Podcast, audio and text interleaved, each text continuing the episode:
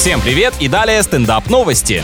Невеста, которая 14 лет отращивала волосы, подстриглась прямо перед свадьбой. Родственники и друзья были шокированы, потому что увидели это только в день мероприятия. Думаю, на самом деле все испугались из-за стереотипа, что девушки кардинально меняют прическу исключительно после расставаний. Барышня призналась, что попрощаться с длинными локонами было непросто, но главное, что результат понравился как ей, так и возлюбленному. Тем более, если верить объявлениям «куплю волосы дорого», это стало хорошим вложением в бюджет молодой семьи.